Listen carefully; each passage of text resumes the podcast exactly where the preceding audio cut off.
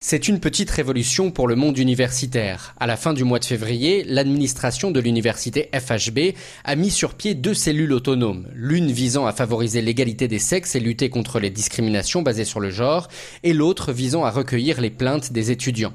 Sawadogo Douni est enseignante-chercheur, professeur d'hématologie et de biologie, et depuis peu responsable de cette nouvelle cellule d'écoute et de gestion des plaintes, une entité qui regroupe 13 personnes et des points focaux dans chacune des 13 facultés de l'université. Il faut que chaque personne se sente en sécurité et sache qu'en se plaignant, il n'y aura pas de représailles et que la plainte va être traitée de manière juste quelle que soit la personne qui est visée par cette plainte-là. C'est pour ça qu'on parle d'une cellule autonome.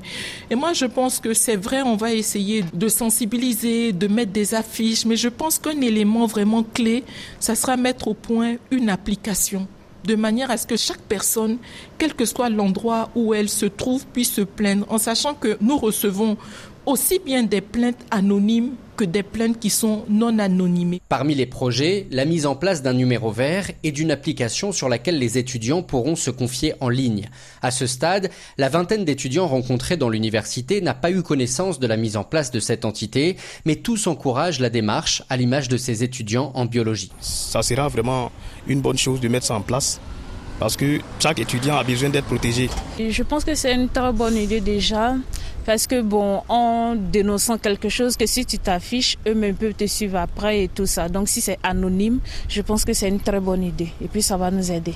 On a un autre collègue euh, qui a été bastonné par un groupe, soit disant qu'ils sont les membres de la FECI, que le jeune allait étudier, il allait bosser pour passer son examen, et le jeune a été tabassé. Mais comme il n'y a pas de, centre pour se conférer à eux, pour les expliquer, donc c'est resté comme ça. Au sein de l'université, nous avons plusieurs problèmes, donc on ne peut pas exposer. Parce qu'on expose, c'est la FESIS qui est là. Bon, de la façon ils agissent aussi, ça ne nous arrange pas. S'il y a une autre cellule, un mécanisme qui est là pour pouvoir mieux négocier les choses, ça peut aller rapidement.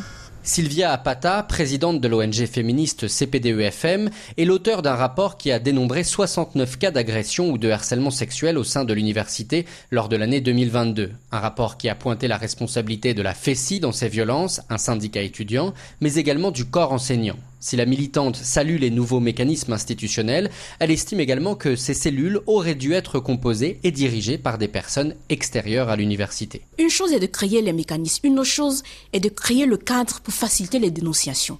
Quand nous mettons en place ces cellules-là, il faut s'assurer que les personnes qui sont membres de ces cellules ne soient pas directement rattachées euh, à l'espace universitaire, de sorte à créer la confiance.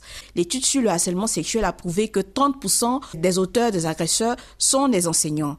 Le fait qu'il y ait un corps enseignants dans euh, la composition, ça peut être de nature à dissuader les victimes de se plaindre. Au-delà des violences basées sur le genre, ces cellules ont également pour objectif de favoriser l'inclusion des étudiants en situation de handicap et d'amener des réponses aux étudiants qui font face à des tracasseries administratives. François Imferkataji, Abidjan, RFI.